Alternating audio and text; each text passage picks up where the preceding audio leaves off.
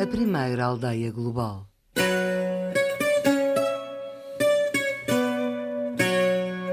O agente secreto Pedro da Covilhã. Mais de dois anos antes de Colombo iniciar a sua viagem, já Bartolomeu Dias tinha descoberto a rota do Oriente, dobrando o Cabo da Boa Esperança. O menos conhecido espião Pero da Covilhã tinha ido à Índia via Médio Oriente, de onde regressou com mapas árabes e indianos que mostravam a rota entre a África Setentrional e a Índia.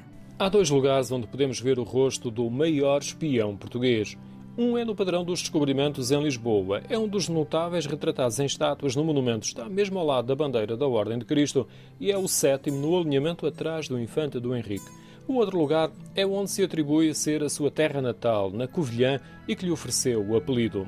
Em frente ao município, na praça principal, ergue-se uma estátua ao lado de um mapa desenhado no chão que marca a viagem ao Oriente e que lhe permitiu ser o primeiro português a pisar terras da ambicionada Índia. Debaixo do braço tem um documento. Está enrolado, é o relato da missão. No interior dos Passos do Conselho temos outra estátua de Pedro da Covilhã, o que reforça o laço com o explorador português que terá nascido aqui por volta de 1450. É uma relação marcante, mas breve. Talvez Pedro da Covilhã pertencesse a uma família de cristãos novos, cuja comunidade dominava várias áreas de saber, designadamente cosmografia. No entanto, aos 18 anos, Pedro Covilhã deixa a sua terra natal e nunca mais regressa. Foi um, um homem que, sendo da Covilhã, foi muito cedo para Sevilha, foi educado na corte de, de Medina Sidónia e, portanto, ele não volta uh, à Covilhã tem muitos conhecimentos, é um homem culto, sabia, falava árabe e, portanto, é escolhido exatamente nesta política de Dom João II, rodeada de cosmógrafos, alguns da Covilhã ou com ligações familiares à Covilhã. Nós praticamente podemos considerar que toda a primeira dinastia, desde Dom João I até Dom Sebastião, os físicos, os astrólogos da corte, ou são da Covilhã ou estão relacionados com covilhanenses. Então, é exatamente este ambiente que, no fundo, é gerador de um homem como o Pedro da Covilhã. Saem da Covilhã, pois, enfim, têm uma vida uh, pública muito ligada, de facto, à, à expansão. Seguindo a cronologia iniciada por Elisa Pinheiro, investigadora de História Contemporânea da Universidade Nova e antiga diretora do Museu de Lanifícios da Covilhã, com 24 anos de idade, Pedro da Covilhã vai para a corte de Lisboa e participa em batalhas e missões diplomáticas por indicação de Dom Afonso V, que ambicionava também ser rei de Castela. Com Dom João II, tem a primeira missão de espionagem. Vai para Castela saber o que andavam a fazer nobres portugueses que fugiram por alegadamente estar envolvidas numa tentativa de deposição de Dom João II. Mais tarde, o mesmo monarca atribuiu-lhe uma missão diplomática no norte de África. O infante Dom Henrique, o navegador, na sua segunda e última viagem ao estrangeiro, tinha deixado como refém em Tanger o seu irmão mais novo, Dom Fernando. Na opinião dos norte-africanos, o infante violara os termos do acordo. O corpo de Dom Fernando tinha sido visto pela última vez pendurado de cabeça para baixo nas muralhas de Fez. A recuperação dos seus restos mortais tornara-se uma causa importante para o orgulho nacional português. Foi pouco curial, no entanto, o modo como o Pero da Covilhã abordou este desafio pretensamente diplomático. Raptou sete mulheres e alguns filhos de Mullah Chic, que trocou depois pelos ossos de Dom Fernando. É, no entanto, em 1487 que começa a grande viagem ao Oriente. Tinha 40 anos e fora já promovido a cavaleiro da Guarda Real. Foi chamado a Santarém pelo rei Dom João II para tentar encontrar as fontes de canela e de outras especiarias do Oriente, bem como a rota utilizada para as fazer chegar a Veneza. Numa mansão privada em Santarém, foi-lhe dado em grande sigilo pelos membros do Conselho dos Sábios um curso intensivo de cosmografia, geografia e outras matérias afins. A 17 de maio de 1847, Pero da Covilhã pôs-se a caminho, a pé, saindo de Santarém em direção a leste, à procura da Índia. A missão foi longamente preparada e em sigilo para evitar a concorrência do reino vizinho e que levou um pouco mais tarde o mundo a ser dividido em duas partes entre portugueses e espanhóis no Tratado de Tordesilhas. Por isso, um dos objetivos era recolher informação sobre as rotas comerciais das especiarias e preparar o caminho marítimo para a Índia, contornando o continente africano. Pero atravessou o Oceano Índico em direção à costa leste de África. Era talvez o início da mais importante de todas as tarefas: descobrir a rota que ia da África Setentrional até à fonte das especiarias do Oriente.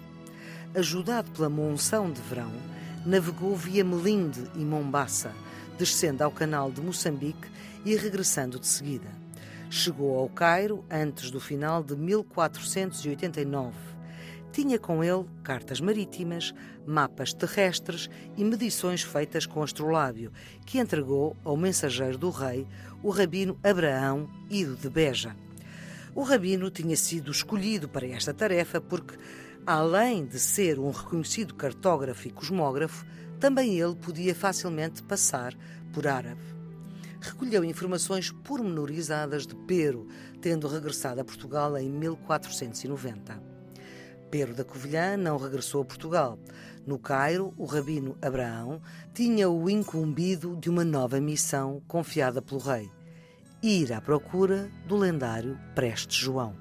O outro objetivo era chegar ao grande e rico reino cristão de Preste João, que corresponde ao que é hoje a Etiópia, mas que na altura não passava de uma lenda. Os dois objetivos foram cumpridos, o que revela a escolha acertada de Dom João II. Era um homem aventureiro, habituado a viver fora, tinha-se internacionalizado, digamos, no, pelo menos nesse contexto, não só porque ele depois também vai até a França, nas lutas do Afonso V, vai até Arzila, portanto foi um homem que esteve nas guerras pela tomada do Império no norte da África, portanto é um homem vivido que eh, naturalmente já sabe encontrar defesas e que depois tem competências que lhe são reconhecidas, de facto, uma missão importantíssima que lhe foi dada pelo Dom João II, juntamente com um outro homem da, da beira interior, de Castelo Branco, Afonso de Paiva. Portanto, vão os dois é interessante que esta missão seja confiada a dois homens do interior.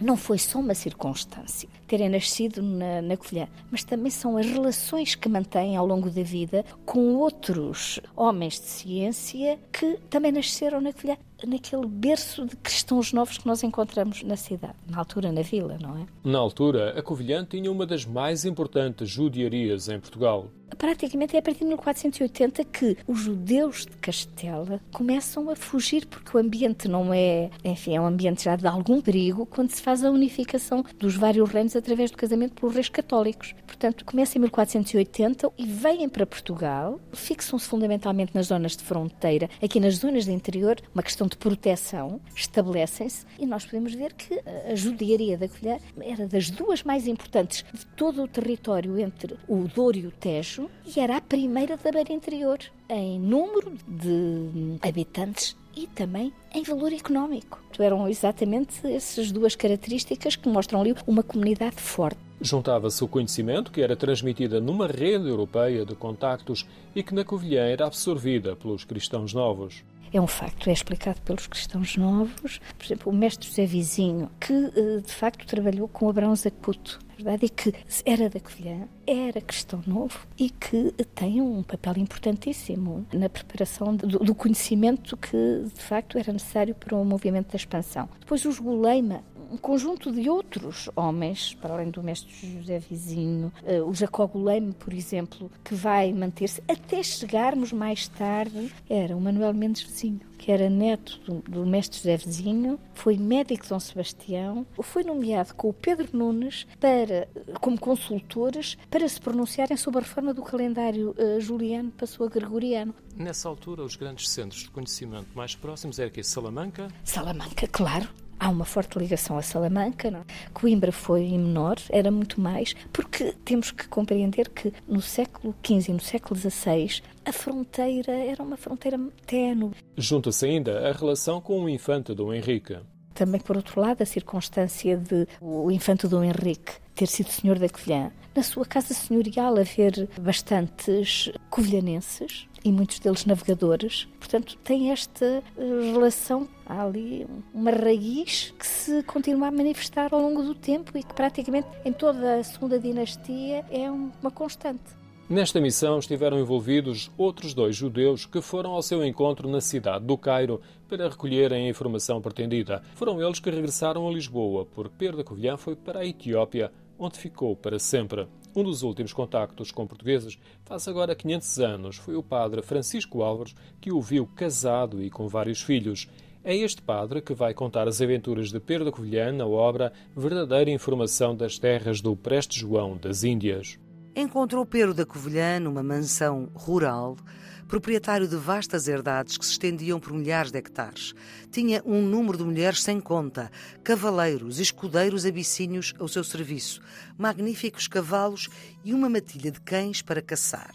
Foi neste cenário de opulência pastoral que Pero da Covilhã recebeu o sacerdote, o primeiro português que encontrava ao fim de talvez 15 anos. Recentemente estive na Etiópia e num mosteiro em Bairdar ouvi um jovem a contar com alguma emoção as relações entre a Etiópia e Portugal e o nosso contributo para a salvaguarda identitária e religiosa da Etiópia. A poucos quilómetros chamam Ponte Portuguesa a uma travessia sobre o rio Nilo, pouco depois da nascente. É de estilo românico e a técnica de construção foi levada para a Etiópia pelos portugueses. Uma outra experiência foi-me narrada na Covilhã por Cristiana Gonçalves.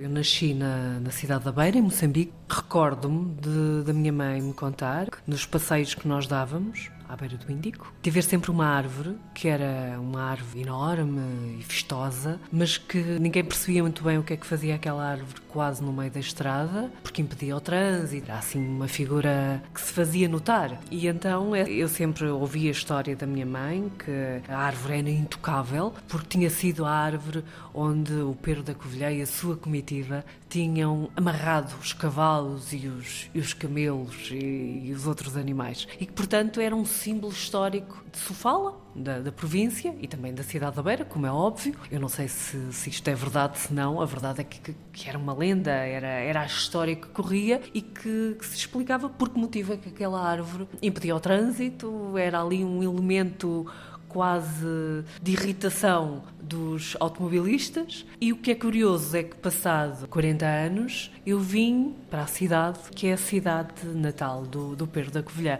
Pedro Covilhã esteve no porto de Sofala em 1490 e sete anos depois Vasco da Gama atravessou o Cabo da Boa Esperança, seguindo os lugares mais relevantes da rota comercial relatados por Pedro da Covilhã.